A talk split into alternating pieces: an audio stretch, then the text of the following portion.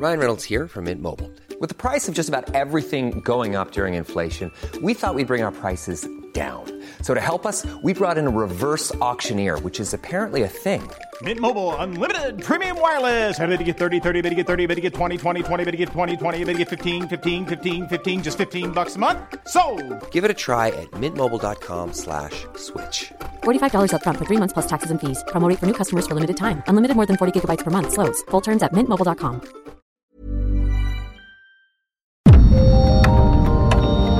Dialogando con mis psicoanalistas.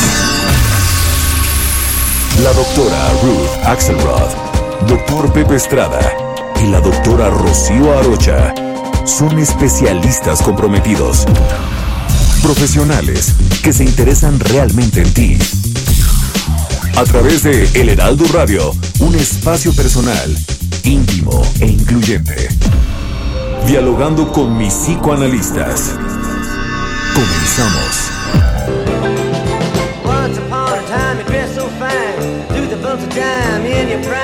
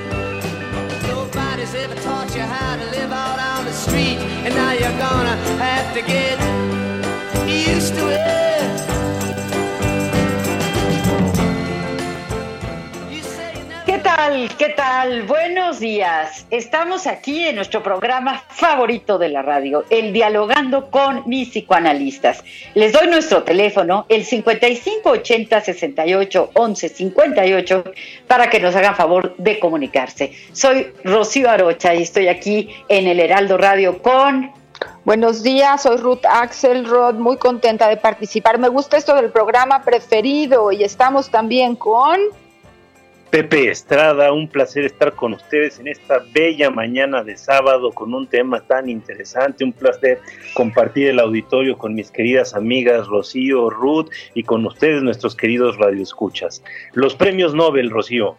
Los premios Nobel, este programa va a estar divertidísimo y súper interesante. Estamos en el 98.5 de FM en la Ciudad de México, en el 100.3 de FM Guadalajara, Jalisco, 106.3 de FM Villahermosa, Tabasco, 91.7 de FM McAllen, Texas, 92.1 en Acapulco, Guerrero, 91.7 de FM eh, perdón, ese ya lo dije en McAllen, 93.5 de FM en Brownsville, Texas también, el 90.1 de FM en Monterrey, Nuevo León, el 540 de AM en el Estado de México, 1700 de AM Tijuana, Baja California, 92.5 de FM Tampico, Tamaulipas, 99.9 de FM Tehuacán, Puebla y en Ciudad del Carmen en el 950 de AM y en el 101.3 de FM. Estamos aquí felices, muy entusiasmados con el tema de hoy, los premios Nobel. Eh, les recuerdo que nosotros tenemos también divagando en la mente de distintos temas que lo podemos buscar en las plataformas eh, digitales. Eh, vamos a comenzar con este tema. Comenzamos.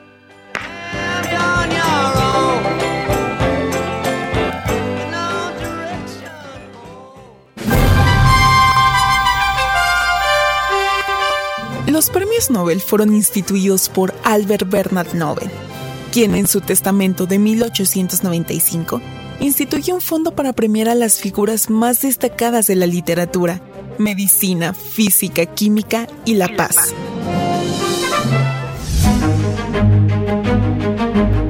Alfred Nobel nació en Suecia en una familia de ingenieros. Fue educado en ciencias y humanidades para después convertirse en un gran químico, ingeniero, escritor, inventor, fabricante de armas que llegó a registrar 355 patentes a lo largo de su vida.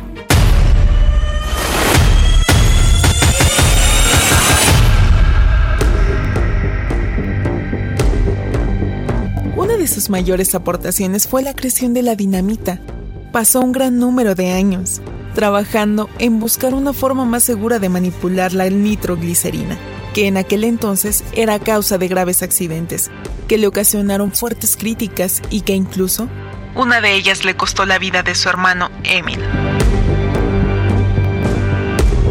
La dinamita es un explosivo plástico que absorbe de manera estable la nitroglicerina y que permite detonar la distancia con mayor seguridad. Que podrían ser muy benéficos para la construcción, la minería y la ingeniería en general, pero también para la guerra. Nobel fue un humanista y cosmopolita, viajero inalcanzable. Radicó en Francia, Rusia, Suecia, Alemania e Italia, donde pasó sus últimos días y fallece en 1896. Fue un hombre solitario, nunca se casó ni tuvo hijos, y la ambivalencia que le produce el haber generado grandes inventos que podían revolucionar el mundo y a su vez destruirlo, lo llevaron a buscar el favorecer el arte y el conocimiento sobre todas las cosas. El famoso galardón ha sido entregado año con año desde 1901 y solo se ha visto interrumpido por las dos grandes guerras, fomentando y premiando lo mejor de la humanidad. El premio Nobel consiste en un diploma, una medalla conmemorativa con la imagen de Alfred Nobel y la cantidad aproximada de 975 mil dólares. Hace años, una noche en el campo, mientras contemplaba un cielo puro y rico de estrellas, oí entre las hierbas oscuras el son metálico de los élitros de un grillo. Había una extraña correspondencia entre la palpitación nocturna del firmamento y la musiquilla del insecto. Escribí estas líneas. Es grande el cielo y arriba siembran mundos. Imperturbable prosigue en tanta noche el grillo berbiquí. En México contamos con tres premios Nobel. Octavio Paz de la Literatura, Alfonso García Robles de La Paz y José María Molina de Química. La persona más joven en recibir el Nobel fue Malala Yousafzai. Recuéstate en el diván, vamos a pensar juntos sobre los premios Nobel. Iniciamos dialogando con mis psicoanalistas.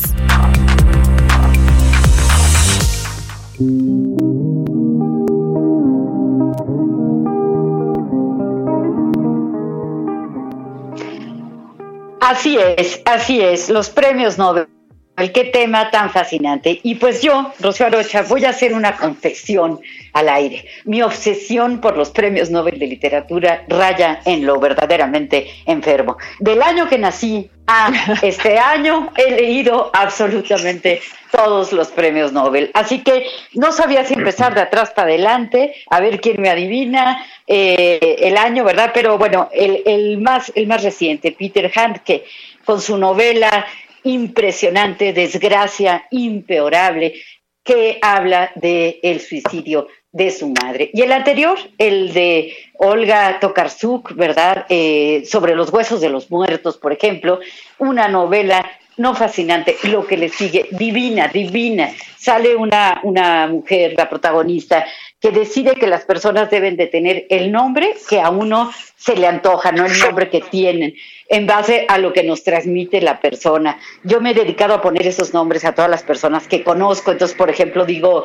eh, el hijo mayor, eh, la mejor persona del mundo, el más noble, en fin, es divertidísimo hablar de los premios Nobel de literatura, pero de todos los premios Nobel. Eh, tantos favoritos, ¿no? Saramago, García Márquez, Alice Munro, la canadiense, que lo ganó escribiendo cuentos. ¿Y saben cómo lo hizo? tenía a sus niños, no tenía quien le ayudara a cuidar a sus bebés y entonces escribía en el tiempo que el bebé dormía la siesta y por eso es que hizo solamente cuentos. De ella recomiendo muchísimo eh, un cuento que se llama Radicales Libres, precioso. Albert Camus, una sola persona ha rechazado el Premio Nobel de Literatura y es justo del año en el que yo nací. A ver quién lo adivina. Llámenos, por favor, al 5580 68 11 58. Estamos aquí en nuestro programa favorito. Rocío. Dime, Ruth. No puede ser que hayas leído todo eso. ¿A qué hora? Siempre me sorprendes. Qué maravilla que puedas compartir con nosotros tanto conocimiento y especialmente de algo que nos apasiona a todos. Yo también tengo algunas confesiones que hacer, pero yo me encargo del WhatsApp y de todas las ideas que ustedes quieran escribir para compartir con nosotros. Y nuestro WhatsApp es 55 30 10 27 52. Y lo hago un poco cantando para que se lo vaya vayan aprendiendo. 55 30 10 27 52. Y tengo ya el mensaje, el primer mensaje que voy a compartir con ustedes, que es de la señora Lolita. Señora Lolita, muchas gracias por siempre estar con nosotros. Y nos dice, apreciados doctores, Pepe Rocío Ruth. Buenos días. Como es costumbre, espléndido y controversial tema. Felicidades, un fuerte abrazo y ya veremos qué más podemos platicar. Muchas gracias, señora Lolita. Pero bueno, esto de los premios Nobel que tienen en total 119 años de existir, o sea, dentro del ejercicio de la civilización son bastante novedosos, ha generado una posibilidad de competencia a nivel internacional y ha permitido que tanto científicos, especialmente creo que voy a hablar de los científicos, porque así como Rocío es muy sensible al ejercicio de la literatura, a mí me ha tocado estar muy cerca del nivel de la ciencia. Y cuando aprendí de premios Nobel y me puse a leer todos los que habían ahí, no saben qué me pasó me encontré un señor que se apellida igual que yo. Y entonces apareció Julius Axelrod, y que bueno, tiene los mismos orígenes que mi familia. No puedo asegurar que es mi primo hermano, pero yo lo voy a adoptar con gusto. Adóptalo, adóptalo, por favor, porque qué orgullo, qué orgullo ser pariente de un premio Nobel. Sí, bueno, que, que es el premio de medicina en 1970. Y fíjate qué interesante, Rocío y Pepe, que tiene que ver con el estudio de los neurotransmisores, del ejercicio de la noradrenalina, que es lo que sirve para que cuando tenemos una respuesta de peligro o agresión, tengamos como la gasolina en, dentro de nuestro sistema nervioso para poder reaccionar. Y resulta que nosotros nos dedicamos al estudio de las conductas externas y Julius Axelrod se dedicó a encontrar las bases de las respuestas de agresión y de defensa, especialmente hablando en pandemia, ¿no? Entonces me ha resultado fascinante eh, adoptar a este primo lejano eh, que lo comparto con ustedes, ¿no? En relación a recordar la importancia de los premios Nobel. Y evidentemente, esta información recayó sobre eh, ejercicios científicos de familiares que estaban en la UNAM y hubo una época en donde había una competencia terrible entre científicos, incluso a nivel internacional, para ver quién se ganaba el segundo premio Nobel con el mismo apellido, ¿no? Y bueno, un primo estuvo postulado también desde un trabajo, desde, la, desde el em, ejercicio ocular, ¿no? Lo que pasaba en el ojo, y bueno, no, no le tocó, pero, pero el camino para la búsqueda del premio y eh, lo que ha permitido en el avance de la ciencia, de la literatura, de la paz, de la economía física, ha sido extraordinario. Entonces, bueno, me parece que nos apasiona el tema. Y recuerden 55 30 10 27 52 y háganos alguna llamada al 55 80 68 11 58. ¿Verdad, Pepe? Por supuesto, por supuesto, mi querida Ruth. Y fíjate que además es un tema apasionante porque a mí me resulta así como increíble, ¿no? Eh, dada la naturaleza humana que nos es más conocida eh, de diario, el que una persona que haya trabajado durante toda su vida para amasar una cantidad tan inmensa de dinero, al final haya decidido, precisamente por una ambivalencia, por un sentimiento de culpa, el donar todo lo que él construyó a, lo largo de su vida para fomentar el desarrollo de los valores más excelsos de la humanidad. Alfred Nobel, como decíamos en la introducción, fue un gran humanista, estudió desde pequeño, le encantaba todo el mundo de las ciencias, de las humanidades, de las artes. Eh, hay que recordar que también él fue escritor y publicó una novela en vida, pero que en realidad no tuvo un gran este, éxito. Pero eh, vamos, lo que más lo destacó fue el invento de armamento eh, realmente destructivo armas que fueron el azote de la humanidad en algún momento. Fabricaba cañones, fabricaba explosivos eh, y a final de cuentas logró darse cuenta que estos eh, inventos que en algún momento él eh, le sirvieron para fines de lucro habían dañado en cierta medida a la humanidad y entonces por eso crea estos estos premios, ¿no? Ahora, qué maravilla que alguien pueda llegar a este nivel de conciencia y que ayude a estas áreas del que humano que a veces son tan difíciles. Digo, nosotros como eh, científicos, también como amantes de la literatura, en algunos casos también como escritores, nos damos cuenta de lo difícil que es el trabajar y el ir remando contracorriente. Son profesiones que muchas veces la sociedad no valora hasta que generan un producto como universalmente aplicable o válido, ¿no? Y entonces muchos, muchos eh, descubrimientos se quedan en el olvido, se quedan escondidos precisamente por falta de financiamiento, por falta de eh, una difusión o un apoyo para llevar a cabo las investigaciones adecuadas, ¿no? Por ejemplo, en el tema del COVID, eh, que es el tema de ciencia médica como más relevante en estos momentos. Digo, se han aplicado una infinidad de recursos para conseguir una vacuna y ya tenemos resultados positivos, ¿no? Pero imagínense si no hubiera esas inversiones. Entonces, bueno, el, premio Nobel, sin lugar a dudas, hace a la humanidad un poco mejor. Y digo, el que más nos gusta generalmente es el de literatura, ¿no? Porque somos apasionados lectores en este programa. Pero, ¿qué tal, por ejemplo, los premios Nobel de la Paz? ¿Qué tal, por ejemplo, la querida Marie Curie, que ganó, es la única persona que ha ganado dos premios Nobel, por física y por química? ¿Qué piensas, mi querida Rocío? Pues mira, Pepe, desde luego, no solamente es interesante el de literatura, el de la paz también, ¿no? Tengo un mensaje de Ana Lilia Peris, dice, felicidades por su maravilloso programa, respondiendo a la doctora Rocío Arocha, a quien admiro, Jean-Paul Sartre rechazó el premio Nobel de literatura y lo rechazó porque pensaba que un escritor no debe permitir que se le convierta en una institución. Así es. También muchas gracias, Ana Lilia, por este, por este mensaje. Nos da mucho gusto que nos escriban y que estén pendientes de, del programa. Y bueno, pues sí, sí, sí, sí, así es. Jean-Paul Sartre rechazó el Premio Nobel de Literatura. Pero otros existencialistas como Albert Camus, ¿verdad? Del quien hace poquito hablábamos, que escribió El extranjero y la maravillosa novela La Pe este que he recomendado tanto, ¿no? Pero podemos hablar también de Mario Vargas Llosa, por ejemplo, ¿no? Em, con tantas novelas, bueno, La Julia y el escribidor, una de mis novelas favoritas de la vida, ¿no? Y tantas otras novelas que que ha escrito eh, Vargas Llosa, ¿no? Pero también, por ejemplo, Pamuk, ¿no? Con Nieve, con Rojo, Doris Lessing, con el, cuaderno dorado, eh, Elfrid Jelinek, austriaca, ¿verdad? Eh, con la pianista, Coetzee, con la infancia. Bueno, es, es inagotable este tema. Hay muchísimo que decir. Les recuerdo nuestro teléfono, 5580 68 11 58. Ruth. Bueno, quisiera retomar que eh, encontrando esta respuesta que tú ofreciste, ¿no?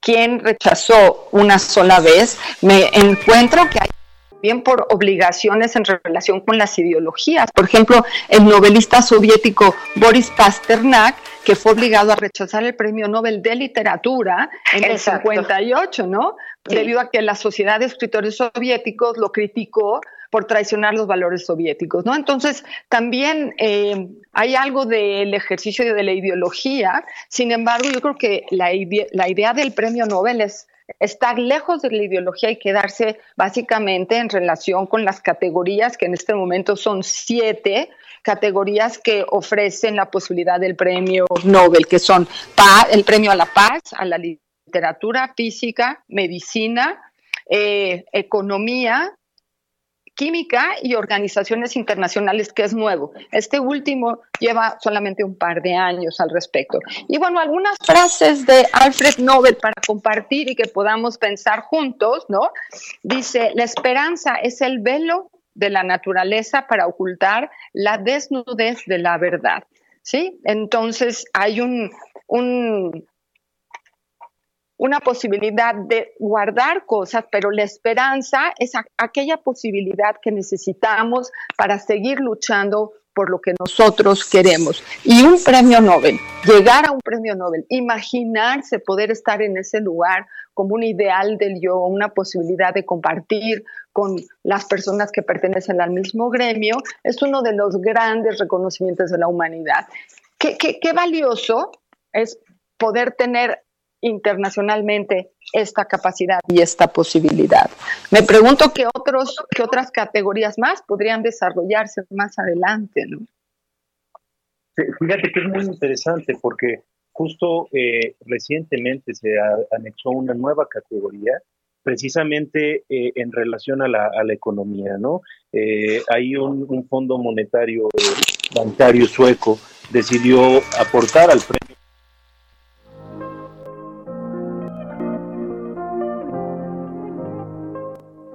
nueva área del de, quehacer humano que también es importantísimo y hay que entenderlo, por ejemplo, ahorita, porque economía, pues hay que pensar en las circunstancias que estamos viviendo, ¿no?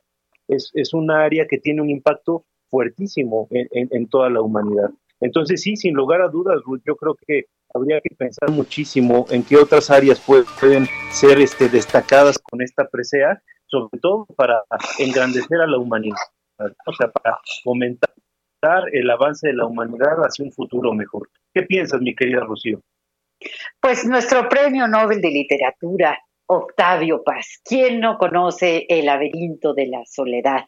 ¿Verdad? Un escritor eh, muy, eh, vamos a decir, polémico, ¿no? Tiene sus seguidores así, fanáticos, y también tiene sus sus detractores, pero debemos sentirnos muy orgullosos de nuestros tres premios Nobel, ¿no? ¿Por qué? Porque pues no es una, una presea fácil, fácil de obtener, ¿no? Y bueno, hay quien dice que tiene tintes políticos, etcétera, quién sabe, ¿verdad? Para saber, nosotros no somos los, los jueces que lo, que lo otorgamos, Eh, pensaba también, desde luego, ¿por qué no? En Saramago, Saramago portugués, un escritor delicioso, ¿no? Con el ensayo sobre la ceguera el hombre duplicado, una de mis novelas favoritísimas, La caverna de, de Saramago. Es que, bueno, será el sereno, pero los escritores premios Nobel, pues la verdad es que sí, sí llevan una, un, peso importante.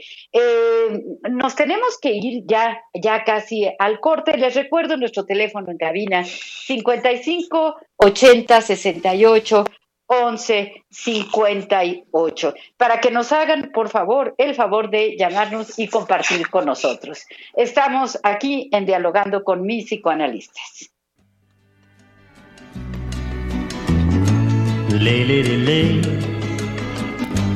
Lay across my big brass bed.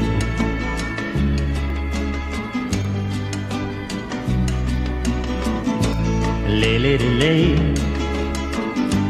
lay across my big breast bed.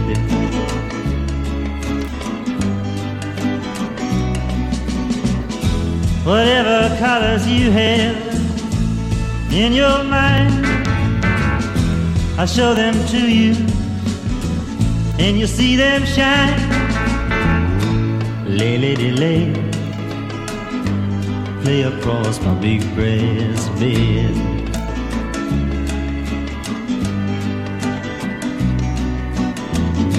Stay, lady, stay. Stay with your man a while.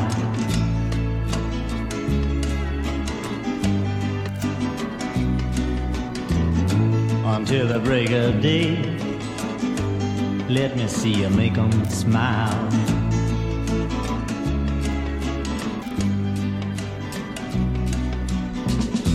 His clothes are dirty, but his his hands are clean. Los doctores Ruth Axelrod, doctor Pepe Estrada y la doctora Rocío Arocha continúan en un momento en Dialogando con mis psicoanalistas. Esto es Dialogando con mis psicoanalistas. Estamos de regreso.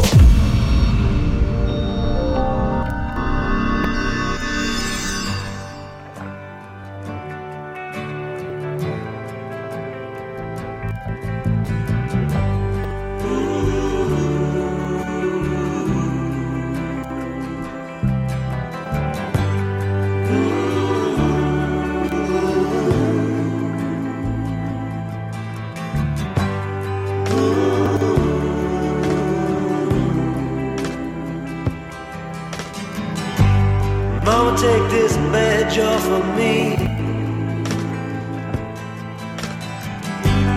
I can't use it anymore. It's getting dark, too dark to see. I feel I'm knocking on heaven's door. Knock, knock, knocking on heaven's door.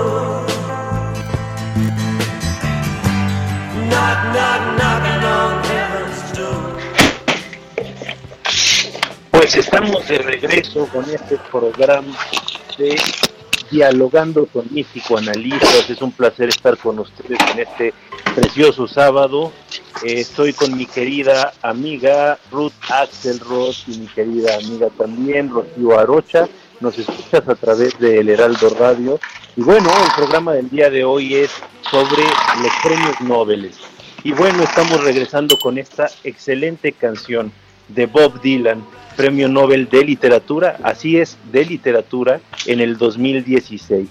Esta canción que hemos escuchado muchas veces a través del grupo eh, muy famoso también, Guns N' Roses, eh, fue autoría de Bob Dylan y fue compuesta en 1974.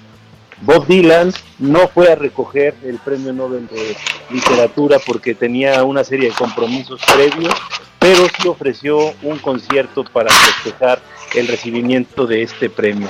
Y en su discurso de agradecimiento, este discurso que es eh, requisito al aceptar el Premio Nobel, dijo, más allá de las palabras, este galardón era para él tan probable como poner un pie en la luna. ¿Qué piensas, mi querida Rocío? Qué maravilla, qué maravilla, qué bonito como lo, lo recuerdas y qué música, ¿verdad? Y desde luego qué letras. Yo estaba pensando también en el Premio Nobel de 1982, que creo que es uno de los más, más conocidos seguramente por nuestro público, que es Gabriel García Márquez. Desde luego, bueno, Cien años de soledad, ni qué decir, ¿no? La, la fundadora del realismo mágico, pero también El coronel no tiene quien le escriba, una novela en donde el viejo pone en una olla, pone unas piedras a cocer con tal de que salga un poco de humo y que entonces las personas que, que viven en su barrio no piensen que es tan pobre que no tiene nada para cocinar, porque está esperando ansiosamente el cheque de la pensión que no llega. Qué, qué, qué maravilla de novela, qué maravilla de, de escritor. ¿Qué piensas, Ruth? Bueno, me parece que es un premio a la sensibilidad humana, a esta posibilidad de utilizar la fantasía, pero poder explicársela a los otros seres humanos, ¿no? Pensaba en la riqueza del reconocimiento que da este galardón internacional y eh, el deseo que de repente nos saldría a todos de que hubiera también una categoría de psicoterapia o de psicoanálisis, ¿no? Que hubiera un premio Nobel dentro de nuestra área, estaría buenísimo. Y tenemos aquí un mensaje importante de Ernesto Partida, que siempre nos sigue y siempre nos manda algunas ideas en relación a lo que estamos hablando y nos pregunta, oigan esta, ¿qué tendríamos que hacer como sociedad para tener más premios Nobel en México y poder también estar en la lista más veces, ¿no? Me parece que es una gran pregunta. Vamos a ver qué logramos como respuesta. Una llamada. ¿Qué tal? ¿Qué tal? Buenos días. Hola, hola, muy buen día. Buen día. Habla Jan Z. Zarco. Eh, Mucho ¿Qué tal? gusto, Mucho Jan. gusto. Sí, bueno, eh, yo soy compositor, a mí me gusta escribir canciones, escribir música. Y hablando de fantasía, justamente y va relacionado con la imaginación. Fantasía es hablar de imaginación. Esto eh, nos habla también de interpretación. Cada quien lee algo y lo interpreta de manera diferente. Entonces, esto me parece algo increíble porque nos permite tener un acercamiento con nosotros mismos en relación a cómo estamos entendiendo las cosas, cómo entendemos la vida, cómo entendemos la literatura, cómo entendemos nuestro entorno, nuestro planeta, inclusive nuestro universo, ¿no? Esto es bien importante.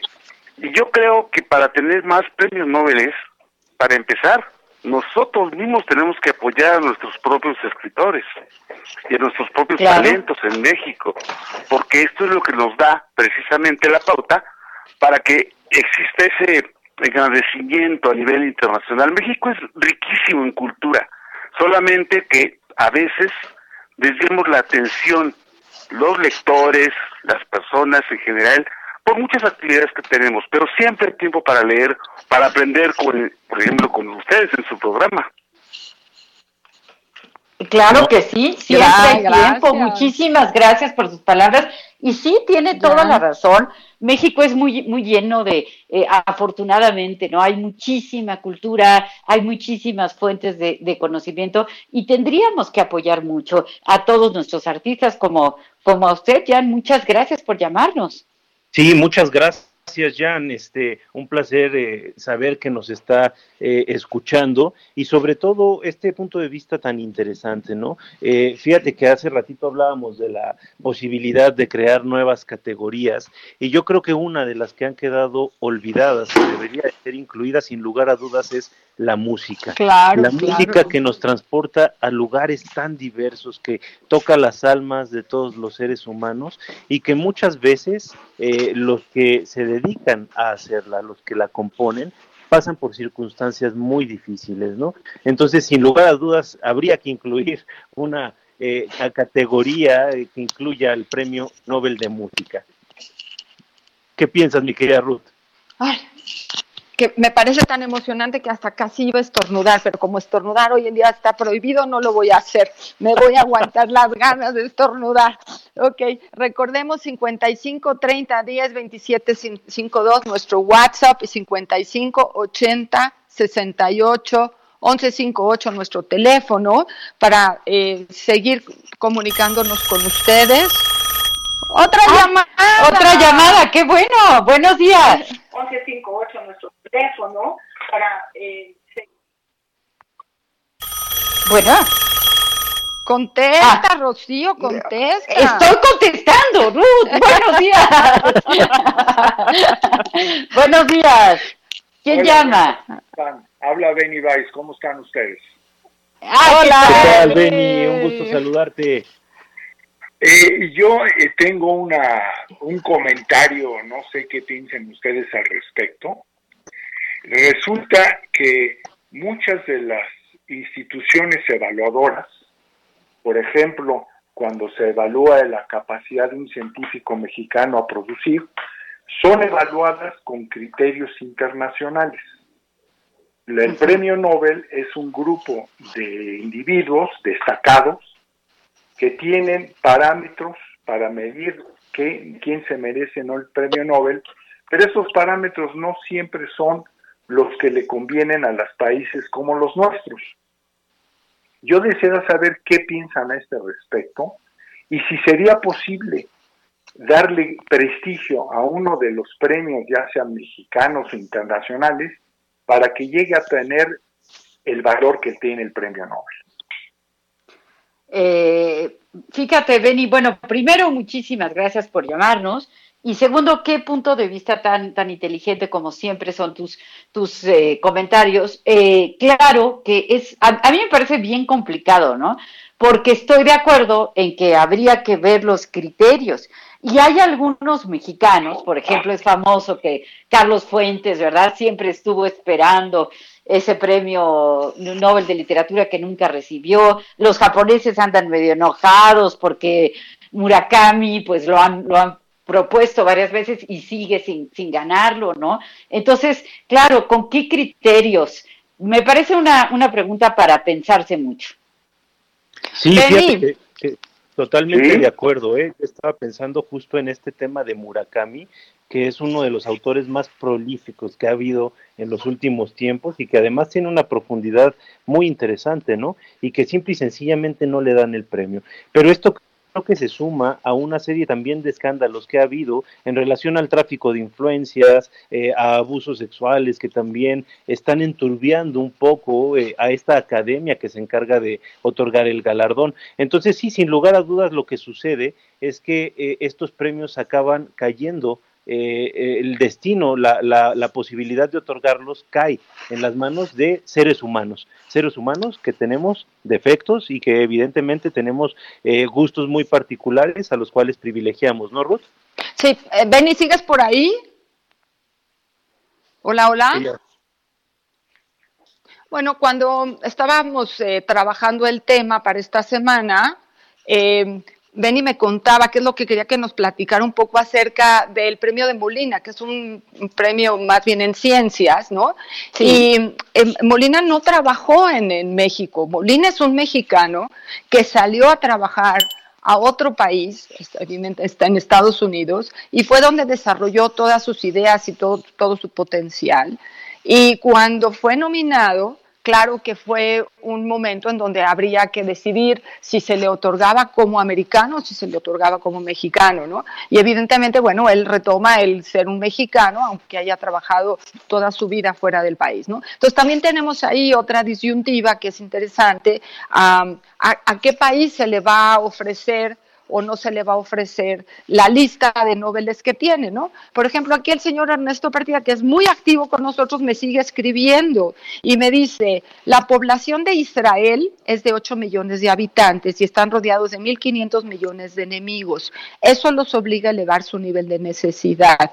Israel, siendo un país chiquitito, tiene más de 200 premios Nobel. Yo no sabía eso, digo, qué barbaridad, ¿no? Es decir, en, en donde los estados de paz o los estados de guerra son los que organizan a la sociedad, entendiendo que el original ejercicio del premio Nobel tenía que ver con el desarrollo de la dinamita, ¿no? O sea, ¿qué es lo que nos hace a los humanos más reactivos, más buscadores de conocimiento, más sensibles para la expresión de lo que nos pasa, ¿no? En esta necesidad de, de formarnos y, y de gen generar reconocimiento entre nosotros mismos.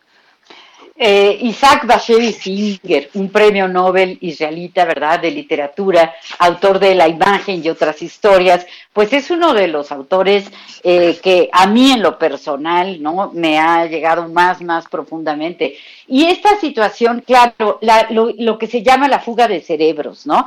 Eh, la verdad, yo tengo que decirlo, en mi familia se ha vivido esta situación de personas, pues muy, muy inteligentes, muy dedicadas, etcétera, y que pues eh, viviendo en otros países porque eh, México a veces parece no poder acoger, es decir, darles eh, no sé si las becas, no sé si los puestos, no sé si los salarios que corresponden a personas que tienen mucha inteligencia, pero que no encuentran o que se ven detenidos por situaciones políticas, de corrupción, etcétera, y esto les, les impide, ¿verdad?, el poder acceder a este tipo de premios. ¿Qué, qué nos dices, Pepe? Sin lugar a dudas, amiga, creo que estás tocando un punto que es muy sensible en estos momentos y sobre todo bajo las condiciones políticas actuales, ¿no? Creo que siempre se ha hablado de la fuga de talentos que hay de nuestro país y muchas cosas que podrían beneficiar no solo al estilo de vida, a la salud, a las políticas públicas, a la economía nacional, van y benefician a otros países precisamente porque los científicos, las personas que están dispuestas a trabajar en ello, no encuentran un cobijo ahora. Ahora habría que ver con todas estas políticas de recorte a lo que son las artes, a la educación en nuestro país con el presente gobierno, cómo se pinta el panorama, ¿no? Todavía creo que un poquito más oscuro. ¿Qué piensas, mi querida Ruth? Bueno, pienso que es, es complejo, ¿no? Como decías tú y como dice Rocío, el ejercicio de aislar lo humano de lo político, ¿no? Siempre de alguna forma vamos a quedar inmensos en quién te recomienda, ¿no? Quién te postula, cómo, cómo eres elegido, ¿no? Eh, no podemos dejar de lado las ideologías personales, están ahí puestas y son, son ejercicios silenciosos a los que todos los humanos tenemos que aprender a lidiar con ellos, ¿no? Y bueno, pienso en eso del ejercicio humano y también pienso que ahorita en, tuvimos hace dos semanas el programa de la esperanza, ¿no? Eh, que eh, también pensar en premios Nobel nos permite la esperanza de poder salir de grandes dificultades como la que tenemos ahora, ¿no? ¿Quién será aquel que se gane el premio Nobel en el 20? Y creo que se entregan en diciembre, si no me equivoco, y Sí. se, entrega, se entregan en Suecia. ¿Estoy bien? Sí. Así es, así es. Eh, Me ¿Sí? parece, sí. No Sí, entonces quizá este año no tengamos el premio Nobel de la vacuna del COVID lista, a lo mejor sería hasta el próximo año, pero ojalá fuese este año, ¿no? Es decir, cómo juntamos nuestros temas eh, alrededor de esta eh, presea tan valiosa, tan importante, que además es un montonal de dinero eh, y una- un reconocimiento que trasciende pues a la humanidad completa, ¿no? Mencionemos otro, otro de literatura, que yo sé que a Pepe le gusta mucho, Yasunari Kawabata, ¿verdad? Puesto, me encanta, me encanta, me encanta. Y bueno, incluso ahí hay un chisme de, de plagio entre dos noveles, ¿no? Este, Rocío? platícalo, platícalo, por favor. justo que este Kawabata, yo creo que es uno de los escritores más eh, fértiles, que, que, que más produjo eh, eh, en literatura japonesa y uno de los primeros que, que abrieron paso a Occidente, porque hay que recordar que el estilo de escritura japonés es muy distinto al estilo de escritura oriental, sobre todo en aquel entonces, ¿no? Entonces Kawabata, siendo este eh, padre de la literatura japonesa moderna, junto con este Natsume Soseki, escribe un, un libro, ¿no? Que, que es este eh, brillante y, de realmente eh, va- vale muchísimo la pena leer, que es el de la Casa de las Bellas Durmientes. Precioso, precioso. Se le acusa a este otro premio Nobel de haber eh, plagiado, aunque yo creo que en realidad es una es una deuda este intelectual, vamos a decirlo así, ¿no? Este de Gabriel García Márquez con las memorias de mis putas tristes, ¿no, Rocío? Bueno, eh, absolutamente, ¿no? Absolutamente. Pero bueno, este, es, que, es que eso es impresionante, ¿no? Como podríamos mencionar en Carlos Fuentes con, con Aura, ¿verdad? Y Henry James, los papeles de Aspre, ¿no?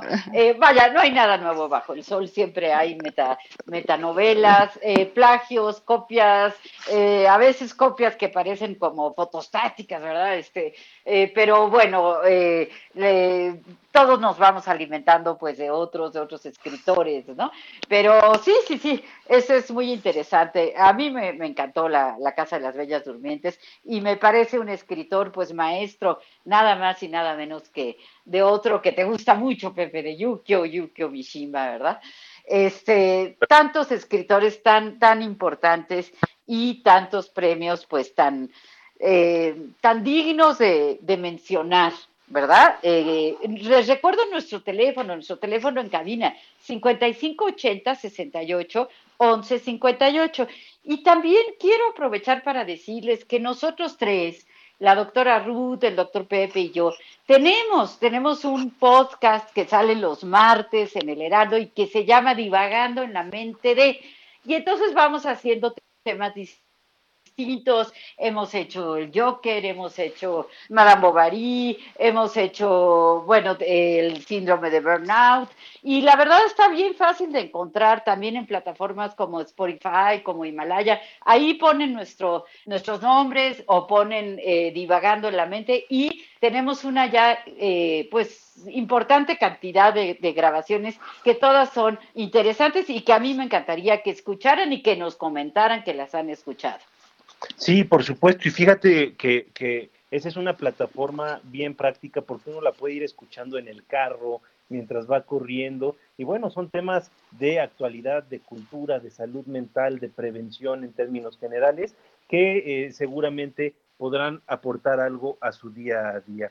Pero ya me dejaste calientito, mi querida con el tema de los japoneses, porque realmente, vamos, tienen una literatura maravillosa, ¿no? Estaba pensando en este Yukio Mishima, ¿no? Que, que me platicas, eh, eh, eh, discípulo, sin lugar a dudas, de Kawabata, la profundidad, eh, que, tiene en sus escritos, pero sobre todo lo que me gustaría rescatar es el carácter humano de todos estos autores ganadores de los premios Nobel, ¿no? Son profundamente humanos y tienen la capacidad de conectar con aquello que nos hace en el fondo humanos, ¿no? Plasmarlo en letras, eh, eh, hablando de historias de lo más de lo más coloquial, ¿no? Estaba pensando eh, esta historia de eh, eh, un este burdel eh, japonés, ¿no? Esta historia eh, de un adolescente que está practicando kendo, esta historia de un monje que se pone en contacto con el sonido de una montaña, ¿no? Eh, Oye, pues, oye, Pepe, y, y la bella, la, la, lo bello y lo triste. Lo bello y lo triste es un No, hombre. poema, ¿eh? Es, es un poema y es una historia de una, una mujer, ¿verdad? Que se enamora, bueno, más bien un viejo que se enamora de una jovencita, ¿verdad? Que es- luego se hace pintora y la venganza, ¿no? La venganza por aquella situación que le embaraza y ella pues se practica un, un aborto, ¿verdad? Y después, bueno, ya ni les cuento lo que sigue, pero te interrumpí, Pepe, perdóname, pero es que me, No, emo- no, no, me es que emociona. me parece excelente, sí, y es que son tantos, o sea, son, son autores tan, tan fértiles, que han trabajado tanto, que han dedicado su vida a la literatura, que realmente el premio es más que merecido. En el caso de Yukio Mishima, siguió los pasos del maestro, fue nominado tres veces, pero los condenados nunca le dieron el premio Nobel de Literatura. Ahora, Y bueno, y- historias tristes como esa, está también la de nuestro querido Freud. Así es. ¿Qué piensas, Ruth? Bueno, estoy aquí escuchándolos, lo cual me encanta. Y también tengo aquí un mensaje que nos dice que existía un premio que daba la Unión Soviética de la altura del Nobel y que tenía otras normas y que desgraciadamente lo desaparecieron y que demuestra que los premios dependen de criterios de cada país. Existe también el premio del Príncipe de Asturias, que también ofrece un reconocimiento de muy, muy alto nivel y eh, los eh, criterios que se utilizan, pues como no los conocemos todos y siempre son de forma eh, confidencial y anónima, pues es, es difícil, ¿no? Nosotros dentro del mundo del psicoanálisis también tenemos un premio muy importante que se llama el Sigourney Award y es un award que también, así como, como eh, el licenciado Nobel nos dejó después de su eh, muerte, una cantidad importante cada año. También dentro del psicoanálisis tenemos el Sigourney Award que está organizado en Estados Unidos, sí, pero que ofrece reconocimiento anual a tres eh, de- destacados psicoanalistas que hayan demostrado que han podido ofrecer algo a la cultura y a la comunidad. Va por ahí, más el ejercicio social de las ideas que pueden plasmar en beneficio de todos, ¿no? Entonces, que eh, el premio Nobel en sí es muy importante, es el más conocido y reconocido, pero que si podemos pensarlo, encontramos que hay este ejercicio de reconocimiento en muchos otros espacios de la cultura y del eh, avance de la civilización. Así es, así es. Y qué bueno que haya fundaciones y que haya premios, porque siempre pues son un estímulo, ¿no? Eh, creo que todos soñamos, ¿no? Con alcanzar eh, algún premio, ¿no? Y hay, hay películas también bien interesantes al respecto, ¿no? Porque ser la esposa de un premio Nobel dicen que es una de las peores cosas que te puede pasar en la vida, ¿no? O, lo- o lo que se llama la maldición del Oscar, ¿no? Que las mujeres que ganan el Oscar, pues parece que le- les ponen el cuerno y las divorcian eh, luego, luego, ¿no? Eh, es bien interesante cómo eh, convivir con una persona que haya ganado un galardón de esta naturaleza, yo creo que se puede complicar un poquito la convivencia, ¿no? Porque a lo mejor dices alguna tontería, como decimos todos, todos los días, y te, te sientes un poco intimidado, ¿no? Porque ya ganó el premio, porque los premios también, pues, nos, nos pueden intimidar, nos pueden apantallar mucho, y quién sabe, ¿verdad? A veces qué tan merecido o qué tanta política hubo de por medio. Bueno, sí, cierto. Sin embargo, este ejercicio se nos va terminando. Nos dicen que nos tenemos que ir despidiendo, Pepe y Rocío, lo cual es una lástima porque siempre aprendemos muchísimo unos de los otros. Pero bueno, les agradecemos a todos que nos hayan acompañado hoy en Dialogando con sus psicoanalistas y no se olviden de poner atención en Divagando en la mente de, en el podcast del Heraldo y nos vemos la próxima semana, el sábado que entra a las 11 de la mañana. Un gusto estar con ustedes, Rocío, Ruth, un fuerte abrazo a nuestra querida audiencia. Como todos los sábados, los esperamos a las 11. Un abrazo. Como dicen, en el programa preferido, ¿verdad? El programa preferido de la radio. Gracias. Hasta luego.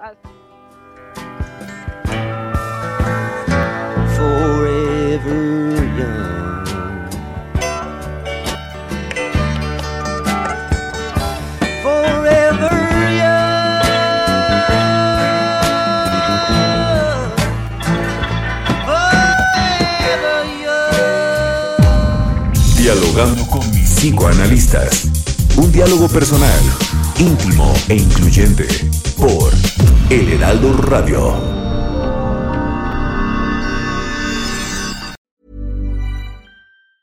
Ever catch yourself eating the same flavorless dinner three days in a row? Dreaming of something better? Well, HelloFresh is your guilt free dream come true, baby. It's me, Kiki Palmer. Let's wake up those taste buds with hot, juicy pecan crusted chicken or garlic butter shrimp scampi. Mm. Hello Fresh. Stop dreaming of all the delicious possibilities and dig in at HelloFresh.com. Let's get this dinner party started.